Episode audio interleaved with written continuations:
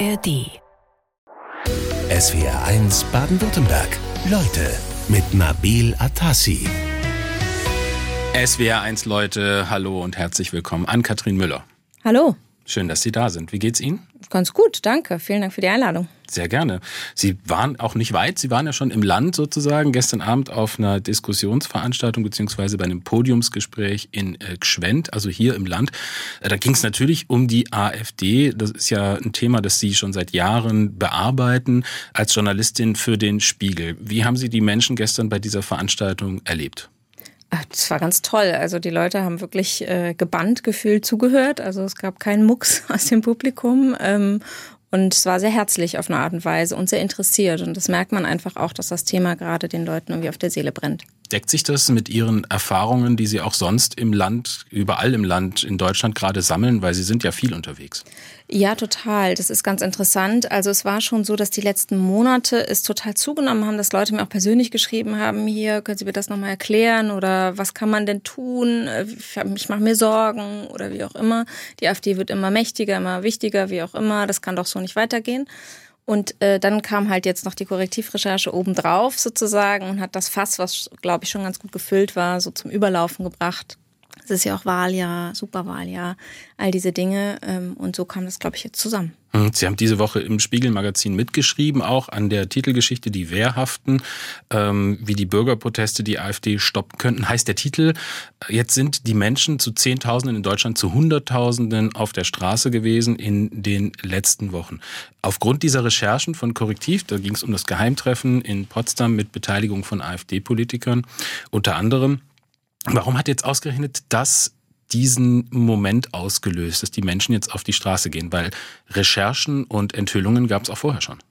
Ja, ich glaube, da kam viel zusammen. Es war schon so, dass dieses Treffen war ja sehr konspirativ. Es war irgendwie eine schicke Villa. Es kamen verschiedene Kreise zusammen. Es waren jetzt ja nicht nur AfDler oder nur Identitäre, sondern kamen auch Leute aus eher konservativen oder eigentlich konservativen Kreisen dazu. Es war ein ehemaliger Neonazi dabei äh, oder ein, ein langjähriger, sorry, nicht ehemalig, Mhm. Es kamen Leute mit Geld dazu. CDU-Politiker waren dabei. CDU-Politiker, man hat sich nur per Brief eingeladen. Also er hat diese Anmutung von, oh, da passiert was ganz Geheimes. Es war ja auch von Korrektiv so erzählt mit Masterplan und so. Und wie gesagt, die Leute waren schon wirklich nervös, weil die Umfragen stiegen in den letzten Monaten immer weiter. Es wird jetzt im Spätsommer gewählt, es wird jetzt schon vorher in den Kommunen gewählt, es ist noch Europawahl. Also da weiß man ja jetzt, jetzt, jetzt geht es um was. Hm. Gestern gab es die Generaldebatte im Bundestag. Äh, eigentlich geht es da um den Bundeshaushalt beziehungsweise den Etat des Kanzleramts. Wer da die Rede äh, von Alice Weidel gestern gehört hat, war bemerkenswert, äh, weil sie die Enthüllungen um das Potsdamer Geheimtreffen, ohne es dabei direkt anzusprechen, so als Kampagne Verleumdung und üble Nachrede bezeichnet. Ähm, Flucht nach vorne als Taktik?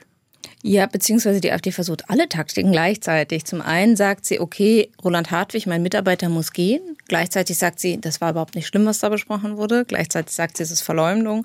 Gleichzeitig ähm, schreibt man irgendwie auf Social Media, Remigration ist das, was wir wollen, über den offiziellen Account. Also da wird so an alle Leute irgendwie verschiedene Schnipsel ausgestreut und man kann sich aussuchen, was zu dem eigenen Bild der AfD quasi passt. Hm, wurde auch sehr unterschiedlich aufgenommen gestern diese äh, Rede von Alice Weidel.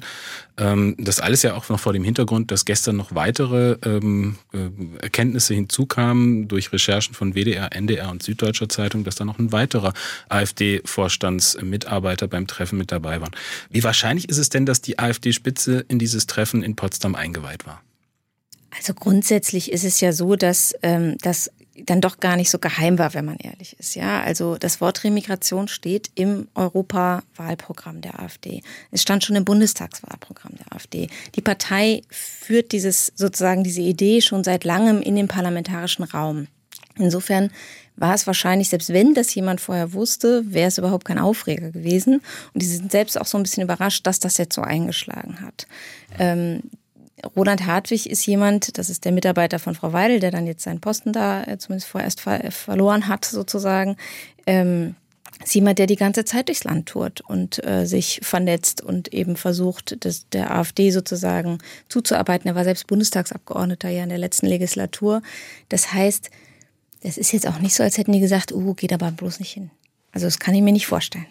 Zehntausende auf den Straßen in Baden-Württemberg, Hunderttausende in Deutschland gegen Rechtsextremismus und auch gegen die Partei AfD nach den Enthüllungen des Potsdamer Geheimtreffens. An Kathrin Müller in SWR1 Leute, wie nehmen Sie diese Ereignisse als Journalistin jetzt gerade wahr?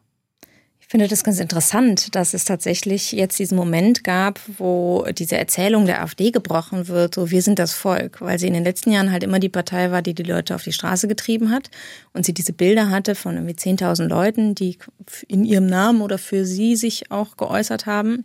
Und jetzt haben wir plötzlich das Zehnfache in ganz vielen Städten ähm, auf den Straßen und äh, damit bricht das ja zusammen. Deswegen ist die AfD auch nervös. Mhm. Da kommt äh, viel zusammen jetzt im Augenblick.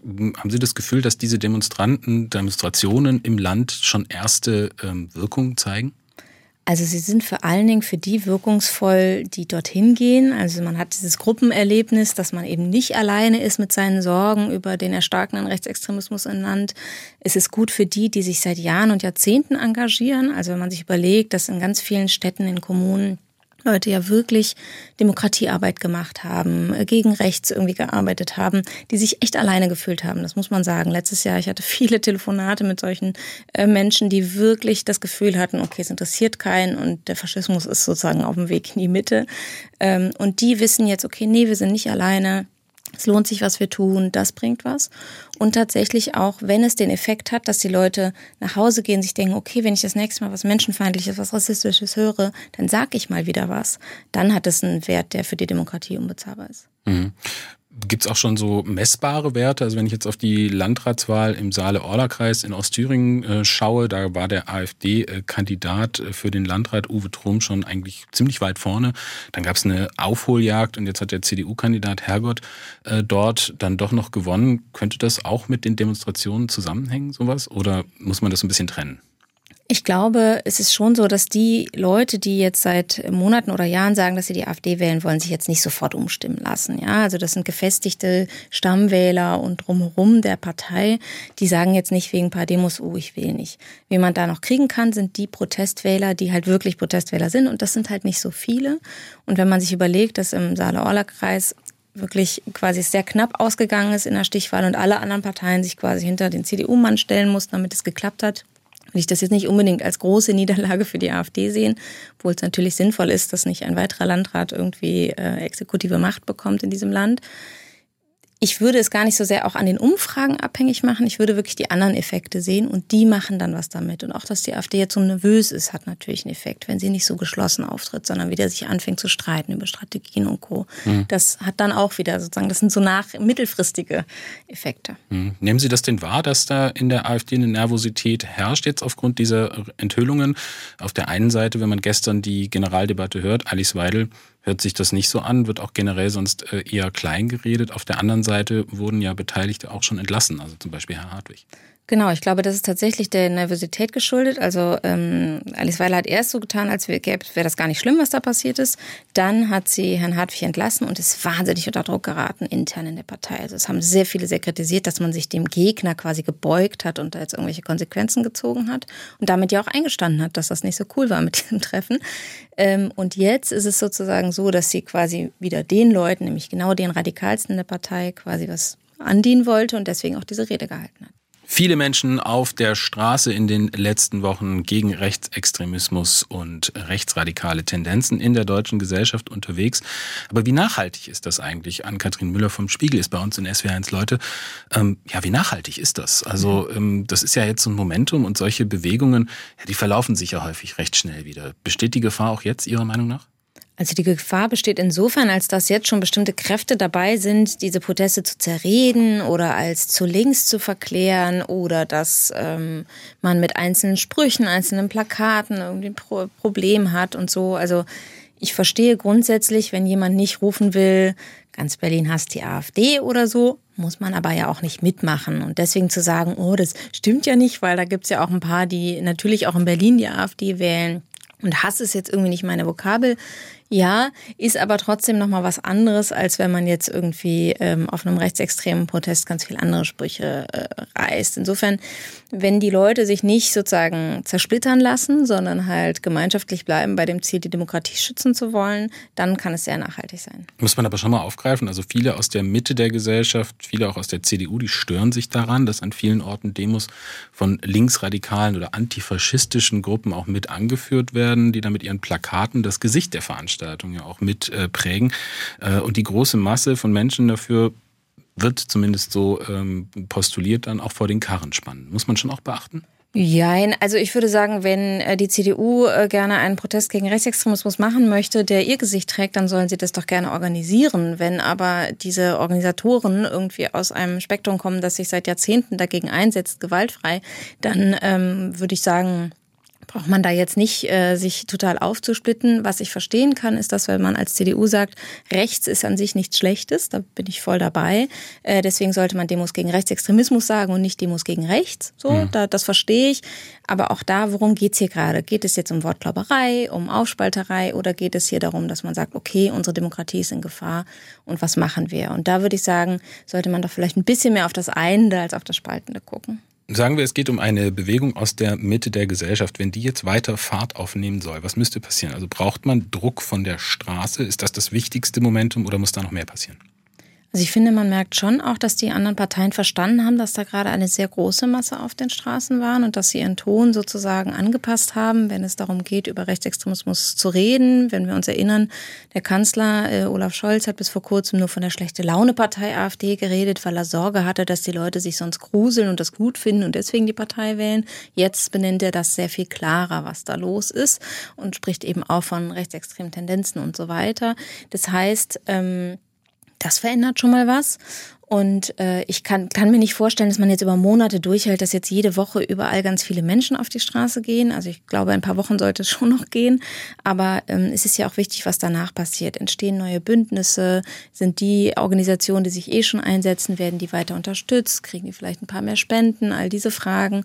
Das ist ja das, was dann im Endeffekt on the ground, wie man so schön sagt, an der Basis dann eben die Arbeit auch macht. Mhm. Friedrich Merz ähm, hat da ja tatsächlich einen Punkt gemacht, äh, direkt nach den Demonstrationen Aktion ganz am Anfang hat er gesagt, es wäre sehr schön und gut, dass die Leute auf die Straße gehen. Wäre aber auch gut, wenn sich das in Parteieintritten und Engagement für demokratische Institutionen niederschlägt. Äh, muss man ihm da recht geben? Haben auch es andere Politiker gesagt. Grundsätzlich gut, wenn Parteien irgendwie äh, nicht aussterben und äh, immer kleiner werden, weil tatsächlich das lokale Engagement ja wichtig ist. Also schafft man es eben der in dem Punkt nenne ich die AfD gerne Theaterpartei. Also sie schauspielert ja so Engagement, sie ist irgendwie ständig auf Marktplätzen, zeigt sich, macht aber gar nicht die Sacharbeit in den Stadträten, Gemeinderäten, sonst wo. Das heißt, schafft man es als Partei, die diese parlamentarische Arbeit leistet, als SPD, Grüne, CDU, FDP, wer auch immer, ähm, und da eben die Arbeitszeit reinsteckt, auch sich zu präsentieren. Und da braucht man natürlich Leute für. Und gerade in den kleinen Kommunen ist es tatsächlich schwierig für die Parteien momentan, weil sie zu wenig Leute haben. Insofern ist das natürlich sinnvoll sinnvoll.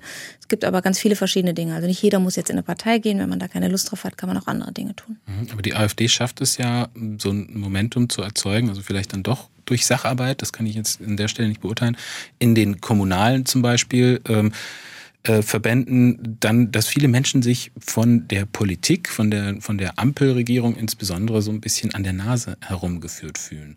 Ähm, muss man das auch mit beachten, wenn man jetzt in, über diese Proteste nachdenkt? In welcher Art und Weise an der Nase herumgeführt?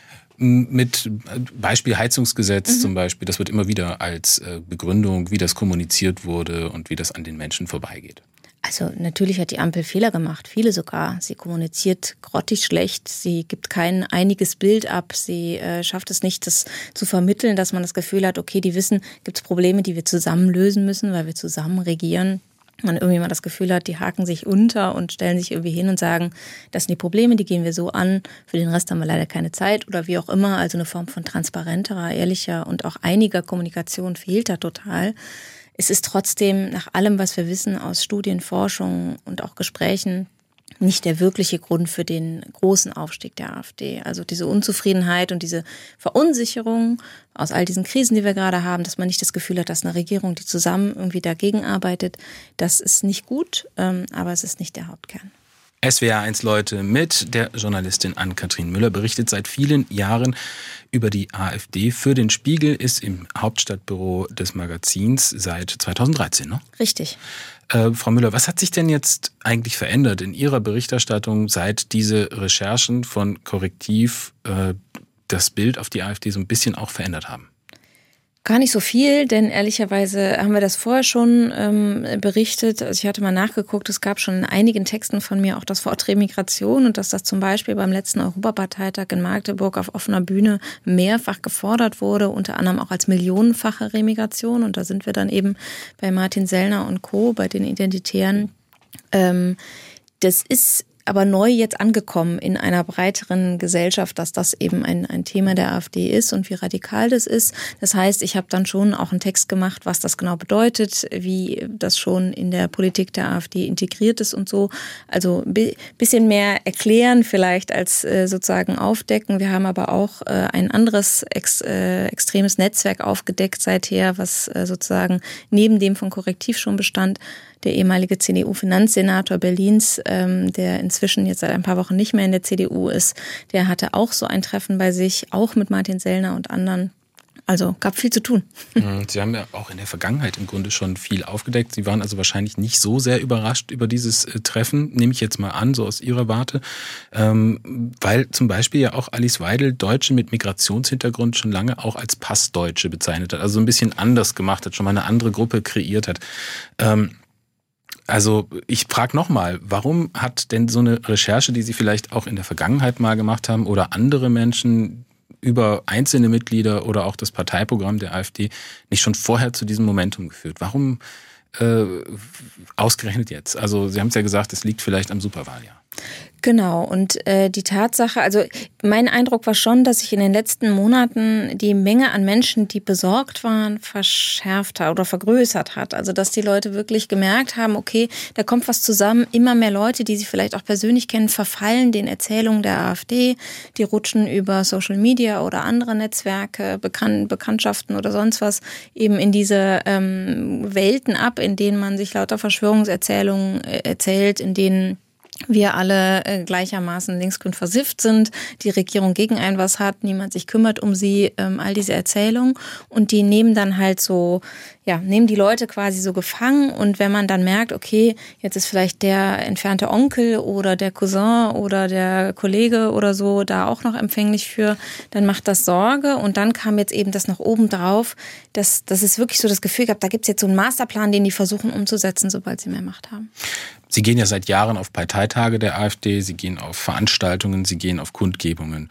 Ähm, zum einen, was erleben Sie da aus der Partei und was erzählen Ihnen auch die Menschen, die Sie dort vielleicht auch treffen?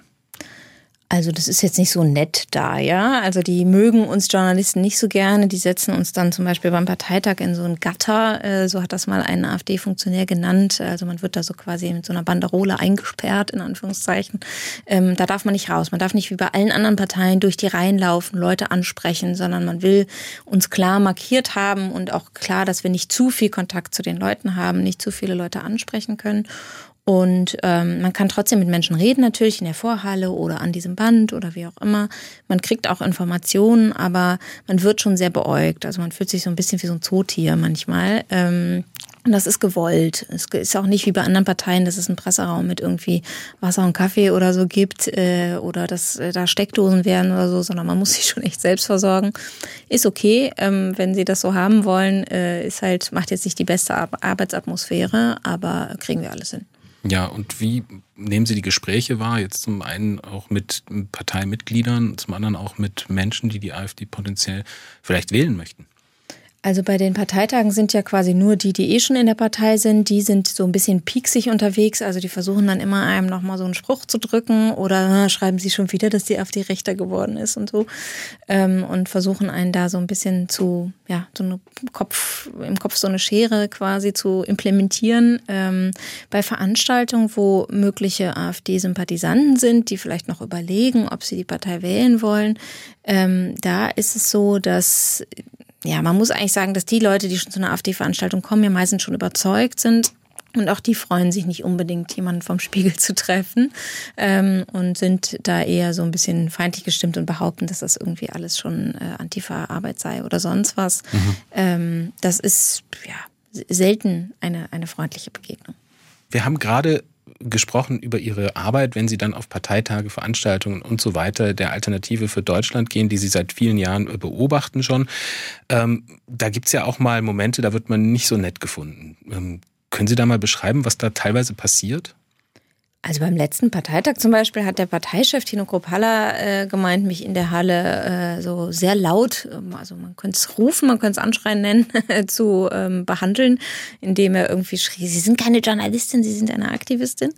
Ähm, andere haben sich darüber lustig gemacht. Äh, bei der jungen Alternative hielt man es für angemessen, irgendwie äh, mich abzufotografieren und zu filmen und so.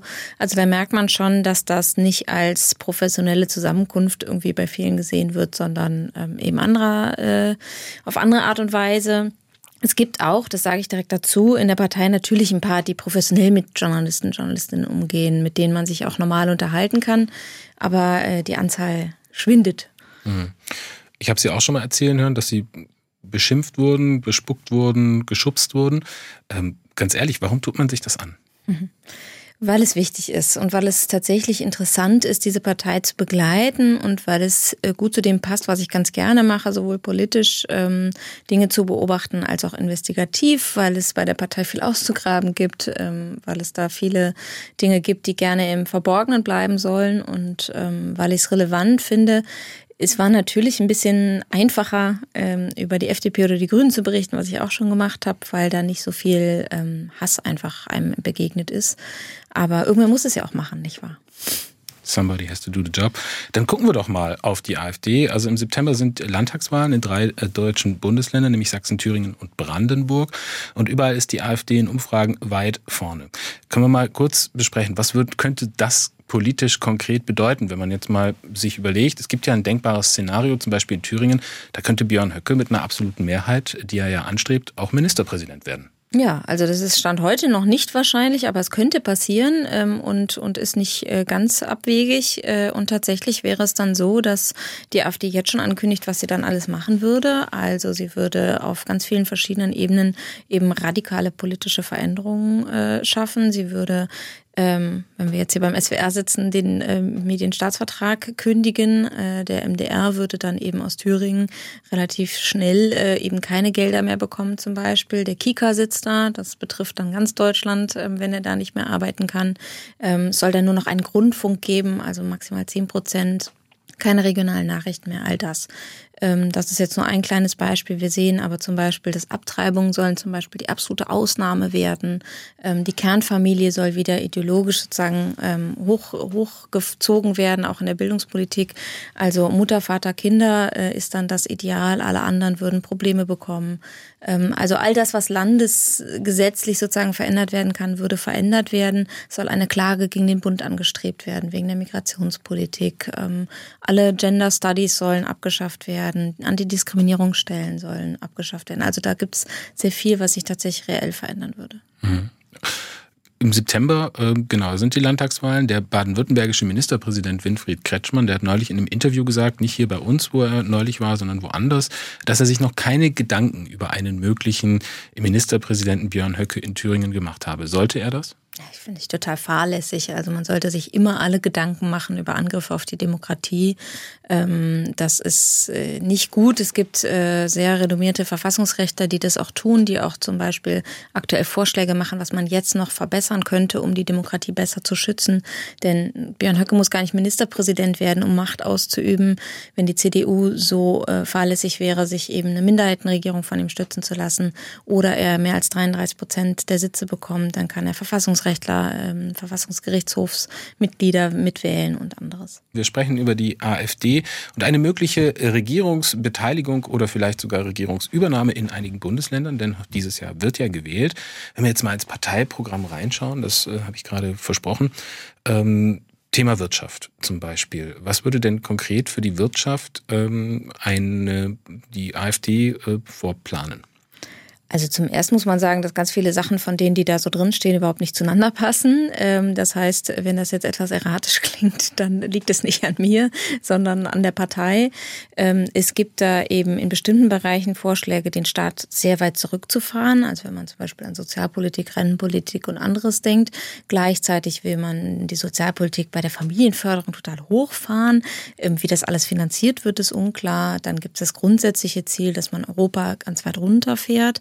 Ähm, wenn man das dann weiterdenkt, und die AfD ist nun mal eine Partei, die sich nicht mäßigen will, sondern die im Zweifel dann eher mehr von dem macht als das, was auf dem Papier steht, denn sie sagt immer mehr als das, was sie aufs Papier schreibt.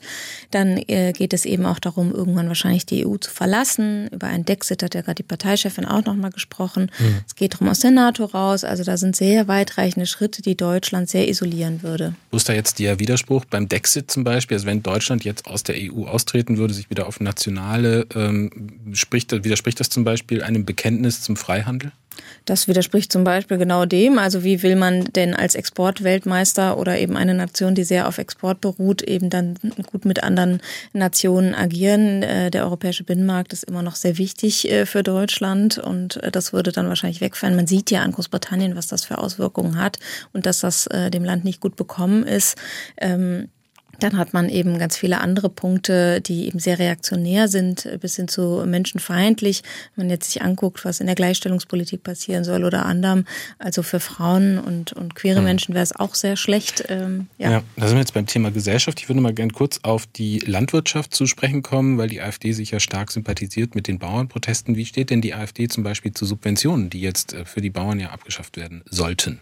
Also bis Jetzt zu den Protesten wollte sie die komplett nicht haben. Da stand auch immer schwarz auf weiß in den Papieren drin, dass sie gegen Subventionen sind.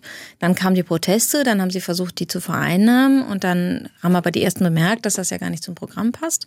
Und dann haben sie ein neues Papier rausgegeben, dass sie jetzt doch bestimmte Dinge für Bauern wollen. Aber da merkt man eben auch, es ist eine Partei, die nicht ein Grundsatzprogramm hat, was sie irgendwie immer durchzieht, sondern die halt irgendwie je nach Lage dann mal hier und da was verspricht und im Endeffekt ja gerade gar nicht beweisen muss, dass sie es finanzieren kann. Hm. Sprechen wir nochmal kurz über Energie. Das ist ja der größte Kritikpunkt eigentlich der AfD an der aktuellen Regierungspolitik. Da wurde lange drüber diskutiert. Heizungsgesetz und, und, und Klimawandel oder Energiepolitik generell. Ähm, in welche Richtung soll es denn da gehen, wenn es nach der AfD geht? Also wenn man die beim Wort nimmt, dann sagen sie, das ganze Klimagedöns soll abgeschafft werden. Man will überhaupt keine erneuerbaren Energien unterstützen. Das soll alle Programme, die es da gibt, sollen beendet werden. Also wenn man sich irgendwie gerade geplant hat, irgendwelche Solarzellen aufs Dach zu bauen oder so, dann gäbe es da eben keine Hilfen mehr für. Man will stattdessen dann AKWs wieder aufbauen. Kann man jetzt gut, kann man schlecht finden, aber vor allen Dingen glaubt man nicht an den menschengemachten Klimawandel, nicht an die Klimakrise. Das heißt, man würde sich da total zurücklehnen. Hm. Wie steht es mit äh, Energielieferungen aus Russland? Die fände man super. Also überhaupt generell eine Zuwandlung. Gerade die Außenpolitik würde sich radikal ändern. Man würde sich abwenden von den USA, weg von den westlichen Bündnissen, raus aus der NATO, hin zu Russland. Die vertreten angeblich, so sagt Höcke das zum Beispiel, die alten westlichen Werte, was absolut nicht stimmt. Ähm, und dann würde man sich eben gen Osten wenden. Mhm. Verkehrspolitik mit der AfD? Nur noch die PKWs äh, werden irgendwie unterstützt, gefördert und sonstiges. Also da kann man, braucht man keine ausgebauten Radwege mehr, man braucht auch keinen ÖPNV mehr groß unterstützen. Jeder soll sein eigenes Auto fahren können. Mhm. Kann man daraus vielleicht auch eine Unterstützung ableiten, dass viele Menschen da mehr ihre Realität wiedergespiegelt sehen? Jetzt mal am Beispiel äh, Verkehr, zum Beispiel pro Pkw, Individualverkehr. Also natürlich gibt es viele Leute, die es gut finden. Die Frage ist ja nur, sind die anderen Parteien wirklich so, dass sie sagen, niemand soll mehr Auto fahren? Das stimmt ja gar nicht. Keine einzige andere Partei würde sagen, alle sollen ihr Auto verkaufen oder so. Ähm, insofern gibt es da gar nicht so den Widerspruch. Die Frage ist ja nur, macht man auch was für die, die sich kein Auto leisten können? Mhm. Macht man auch was für die, die irgendwie das Auto nicht brauchen oder nicht nutzen wollen? Da würde halt die AfD nichts für tun. Wir sind mitten in einem Umbruch in Richtung Elektromobilität beziehungsweise alternative Antriebe. Gibt es da irgendeinen ähm, Plan der AfD? Wollen die das weitermachen? Also die AfD äh, schreibt in ihre Programme gern rein, dass es ja noch andere Zukunftstechnologien gäbe, äh, über Wasserstoff oder ähnliches, denkt sie danach. Ähm, die sind halt aber aktuell alle noch nicht einsatzfähig. Ähm, da das ist halt so. Also da kann man gerne sagen, dass man die irgendwie fördern möchte. Ähm, nur man muss ja gucken, was man aktuell machen kann. Frau Müller, das hörte sich jetzt alles so negativ an. Also viele unserer Hörerinnen und Hörer beschweren sich jetzt auch, wir nur so negativ über die AfD sprechen würden. Gibt es denn irgendwas, was Sie jetzt in den Jahren auch mal gesehen haben, was äh, vielleicht auch positiv an der AfD zu bewerten wäre? Also ich finde es ganz gut, dass sie Nichtwähler dazu äh, überredet hat quasi oder überzeugt hat, wieder zur Wahl zu gehen. Ich finde es immer gut, wenn viele Leute wählen gehen. Ähm, grundsätzlich muss man aber sagen, wenn man Demokrat ist, ähm, kann man sehr wenig Gutes über die AfD sagen, denn sie greift die AfD, äh, die Demokratie fundamental an. Hm. Der große Erfolg, den die AfD bei Wählerinnen und Wählern aktuell in Deutschland hat, den muss man ja irgendwie versuchen können zu erklären. Also wir haben zum Beispiel eine Nachricht von äh, Thomas bekommen, die AfD wird doch nicht gewählt, weil alle jetzt rechts sind, sondern weil die Regierung so miserabel arbeitet. 30 Jahre lang wurden die Leistungsträger mit Versprechen zur Wahl gelockt, die sehr oft nicht gehalten wurden, egal um welche Partei es geht, äh, und dann nur noch mehr Geld kosteten. Jein. Also, ich würde schon sagen, äh, dass es in Deutschland einiges gibt, was nicht gut läuft. Ich würde aber sagen, dass gerade die letzten Krisen, die jetzt zu diesem neuen Aufstieg geführt haben, sehr wenig mit der Bundesregierung zu tun haben oder generell mit den anderen Parteien. Denn Putin hat den Krieg gestartet. Ähm, niemand konnte ahnen, dass dann dadurch die äh, Energiekrise dann so groß wurde, die Inflation gestiegen ist. Den Nahostkonflikt hat niemand von ihnen selber angestachelt und so weiter. Das heißt, wir müssen gucken, was sind die darunter liegenden Gründe? Und tatsächlich ist Verunsicherung, das hatten wir eben schon mal kurz, ein, der, der größte Faktor, der Leute zu extremen Kräften treibt. Mhm. Ähm, also wenn man Sorge hat, dass es einem künftig schlechter gehen könnte als jetzt, es geht einem noch nicht mal jetzt so schlecht, sondern es könnte einem schlechter gehen, dann ähm, treibt es einen zu Kräften, die halt behaupten, dieses, dass sie alles besser würden, wüssten und alles anders machen würden und sich um jemanden kümmern, was, wenn man sich das Programm anguckt, was wir eben getan haben, gar nicht stimmt, dass das jetzt die Partei der kleinen Leute sei oder auch der Mittelschicht. Ähm, was wir aber auch erlebt haben in den letzten anderthalb, zwei Jahren, ist eine Normalisierung der Partei. Die ist jetzt zehn Jahre alt, man hat irgendwie jeden Skandal schon mal irgendwie gehört, wir haben über den Rassismus geredet, wir haben über die Skandale geredet, über die Spendenaffären und so weiter. Und irgendwie ist dann so der Effekt eingetreten, ja, okay, wir wissen schon, die sind irgendwie nicht so cool, aber hm.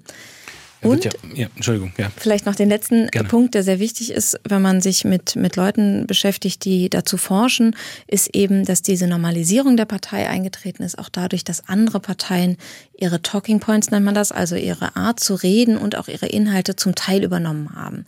Also dieser Versuch von Friedrich Merz, die CDU wieder rechter aufzustellen, der kann sozusagen seriös gelingen. Er war aber leider auch aufgrund von anderen Leuten nicht immer seriös, sondern er war auch populistisch.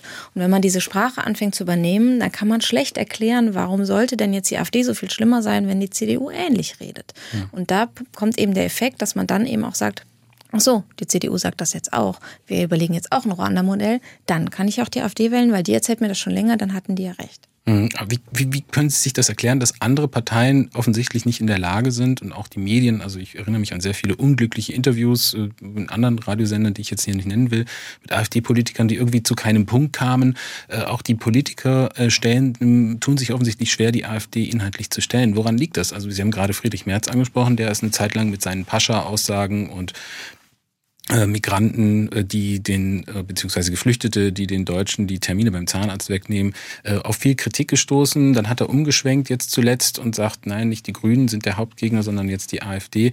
Um dann gestern in der Pressekonferenz wieder was von ähm, Gerrymandering in den USA zu erzählen, dass also praktisch die Ampel ähm, ja im Grunde genommen illegal Wahlbezirke zuschneidet zu ihren eigenen Gunsten. Ja, also Friedrich Merz ist da leider weder stabil noch irgendwie konsistent. Äh, er hat immer wieder diese, man muss sagen, rechtspopulistischen Ausfälle ähm, und behauptet auch irgendwie, die Ampel sei eine Gefahr für Deutschland. Entschuldigung, so redet man als Demokrat nicht über andere Parteien, die demokratische Dinge im Sinn haben. Man kann die Ampel gerne kritisieren, man kann sie auch hart kritisieren. Aber wenn man einen Ton anstimmt, den man sonst eben von äh, der AfD hört, von demokratiefeindlichen Kräften, dann macht das eben was mit dem gesamten Diskurs. Man rutscht ihn nach rechts und man hilft ihnen eben zu sagen, seht ihr, das sagen die doch auch. Und das ja. hilft uns doch auch. Na, dieses äh, Argument wird ja von der AfD auch häufiger mal vorgebracht, dass andere Parteien ähm, praktisch über die AfD sagen würden, sie seien äh, Feinde der Demokratie und dass sich das nicht gehören würde. Naja, wenn es aber so ist, also ich meine, sagen, was ist, äh, muss man schon. Äh, das ist äh, Mut zur Wahrheit, sagt die AfD selbst. Das ist ihr Slogan. Aber wenn es sie betrifft, will sie das nicht haben. Und vielleicht noch kurz zu der medienkritischen Frage. Nicht, dass es heißt, ich hätte mir die gespart oder so. Ähm, es ist natürlich sehr schwierig, es gibt ja eine Art, demokratisch miteinander zu streiten. Und die AfD macht das aber nicht, sondern sie lügt einfach. Sie behauptet immer, dass sie irgendwie äh, zu schlecht behandelt würde, dass man ihnen irgendwie irgendwas nicht gebe, dass man sie irgendwie ausspare. Selbst wenn sie in Talkshows eingeladen wird, dann wurde sie angeblich zu häufig unterbrochen oder sie wird zu wenig eingeladen. Das heißt, sie verletzt demokratische oder normale Spielregeln, die wir irgendwie alle haben, um gesittet miteinander zu sprechen. Und ähm, das macht es eben sehr schwer, mit ihnen zu diskutieren. Also wenn man das sieht, eine Talkshow sitzen vier, fünf Leute, und der AfDler spricht einfach, sagt immer wieder das Gleiche, und da muss man immer wieder darauf reagieren. Das heißt, es kommt keine normale Diskussion zustande und dann beschwert man sich wieder darüber. Das heißt, die AfD und ihre Funktionäre haben sehr gut verstanden, wie man unsere Spielregeln sozusagen außer Kraft setzt oder umgeht. Und dann wird sie eben entsprechend behandelt und das stört sie dann aber auch wiederum. In der Frankfurter Allgemeinen Sonntagszeitung, da wurde es neulich beschrieben, wer die AfD kritisiert, macht sie zum Thema und hilft ihr. Wer sie ignoriert, überlässt ihr das Feld. Wer sie verbieten will, stärkt sie im Sinne eines Märtyrers. Wer sie gewähren lässt, macht, sie, macht sich mitschuldig. Wer sie inhaltlich stellen will, der verliert. Weil die Differenzierung schwächer ist als die Parole, wer ihre Forderungen übernimmt, hilft ihr. Wer ihre Forderungen pauschal ablehnt, hilft ihr auch. Äh, an Kathrin Müller, Sie berichten seit vielen Jahren über die AfD. Ist da was Wahres dran an diesem Satz? Insofern, als dass die AfD alles für sich verwendet und sich einfach auch äh, da hinwendet, wo sie glaubt, dass jetzt die, die nächste Glücksquelle sozusagen ist. Ich glaube nicht, dass jede Form von Auseinandersetzung mit der AfD automatisch hilft. Es gibt ja auch Beispiele, wo es eben zum Beispiel gut funktioniert hat, wenn wir uns angeguckt haben, letzten Herbst gab es äh, auch andere kommunale Wahlen, wo die AfD sehr gut in der ersten Runde abgeschnitten hat und dann die Zivilgesellschaft tatsächlich sich dafür eingesetzt hat, gesagt hat, guck mal hier der Kandidat, der verharmlost den Nationalsozialismus. Äh, wir sind hier irgendwie in der Nähe eines KZs, das kann doch nicht sein, das kann doch nicht unser Anspruch sein. Wo das dann gut funktioniert hat über eine lokale Auseinandersetzung ähm, dieses inhaltlich Stellen finde ich immer interessant. Es liegt ja inhaltlich alles auf dem Tisch. Das Programm kann man sich angucken. Ähm, die Skandale haben wir irgendwie äh, zahlreich berichtet. Ähm, wie die AfD inzwischen redet, wissen wir auch alle. Äh, natürlich kann man sich damit auseinandersetzen. Äh, man sollte es aber halt auf eine Art und Weise tun, die eben nicht sozusagen die Inhalte der AfD immer weiter äh, hinaus posaunt. Denn ähm, wenn man ehrlich ist, haben sie noch nicht die Macht, sie umzusetzen und äh, sie ist auch nicht durchfinanzierbar. Kurze Frage noch, sprechen wir zu viel eigentlich über die AfD? Sollten wir weniger über die sprechen? Das ist auch immer wieder ein Vorwurf, der kommt, man redet die AfD groß. Es kommt darauf an, wie man darüber redet, glaube ich. Also ich finde, grundsätzlich ist es wichtig, über eine Partei zu reden, die eben ähm, grundsätzlich äh, ja offensichtlich viel Unterstützung hat. Ähm, es geht halt darum, äh, wie man das macht und ob man den Kontext immer mitdenkt. Äh, also dieses reine, einfach nur sie produzieren und äh, jede, jede kleine Sache zur, zur Schlagzeile machen, das ist auf jeden Fall falsch. Hm es gibt Beispiele, Sie haben es gerade angesprochen, die AfD ist ja nicht an der Macht, sondern wir reden hypothetisch. In anderen Ländern kann man aber beobachten, was passiert, wenn, äh, sage ich mal, rechtsextreme oder rechtspopulistische Regierungen die Länder prägen. Ein Beispiel ist Italien äh, mit der Ministerpräsidentin Giorgia Meloni, die ja als Postfaschistin bezeichnet wird. Äh, wie hat sich da das Land verändert? Ja, das ist ganz interessant. Äh, Giorgia Meloni kann ja nicht alleine regieren. Das heißt, sie ist darauf angewiesen, dass ihre Koalitionspartner das mitmachen. Sie hat sich, äh, sie ist auch darauf angewiesen, dass die EU ihr nicht die Gelder kürzt. Das heißt, sie hat das äh, auf europäischer Ebene so gemacht, dass sie sich an die Seite gestellt hat von denen, die pro Ukraine sind und gegen Russland, was für manche überraschend war, und dass sie überhaupt sozusagen auf diesem internationalen Parkett eben arbeiten will. Ähm, das heißt, da ist sie nicht so radikal geworden, wie man es äh, vermuten hätte können. Sie hat aber in der Innenpolitik tatsächlich ziemlich radikale Schritte schon umgesetzt. Interessanterweise ist die AfD nicht überzeugt davon, wie Meloni das macht, weil sie eben zum Beispiel diesen russlandkritischen Kurs nicht gut findet, sondern sie findet eher gut, was Viktor Orban in Ungarn macht, der ja da einen, die Demokratie äh, nach und nach abschafft, indem er es zu einer illiberalen äh, Demokratie umbaut. Auch Giorgia Meloni hat sich äh, kürzlich äh, von der AfD distanziert mit der Begründung, ähm, dass ihr das eigentlich zu extrem ist, was in Deutschland passiert. Wo kommt denn dieser ideologische Unterbau bei der AfD eigentlich her? Muss man vielleicht noch mal kurz ansprechen, weil es gibt ja auch Denkfabriken, die dahinter stecken. Absolut. Also es gibt ein Vorfeld, nennt die AfD das, von Denkfabriken und, und äh, Publizisten, die eben schon seit Jahrzehnten daran arbeiten, eben genau das zu schaffen, dass eine solche Partei so groß wird und, und so viel Unterstützung bekommt. Neue Rechte nennt man das. Ähm, das ist tatsächlich als Abgrenzung zu den alten Rechten, die relativ ungeniert äh, irgendwie Deutschland den deutschen Ausländer rausgesagt haben. Hier macht man das ein bisschen äh, eleganter, indem man so Worte verwendet wie eben Remigration oder Ethnopluralismus oder solche ähm, Kennwörter. Das sind eben Kampfbegriffe, die halt nicht so krass klingen. Und das sind Leute wie Götz Kubitschek und andere, die eben schon sehr lange daran äh, arbeiten, den Diskurs in Deutschland zu verschieben und damit eben zum Teil auch erfolgreich sind. Also man wird das weiter beobachten müssen, wie sich äh, die AfD und auch alle anderen Parteien in Deutschland entwickeln. Vielen Dank an Katrin Müller für Ihren Besuch in SWR1 Leute. Sehr gerne, vielen Dank. SWR1 Baden-Württemberg. Leute, wir nehmen uns die Zeit.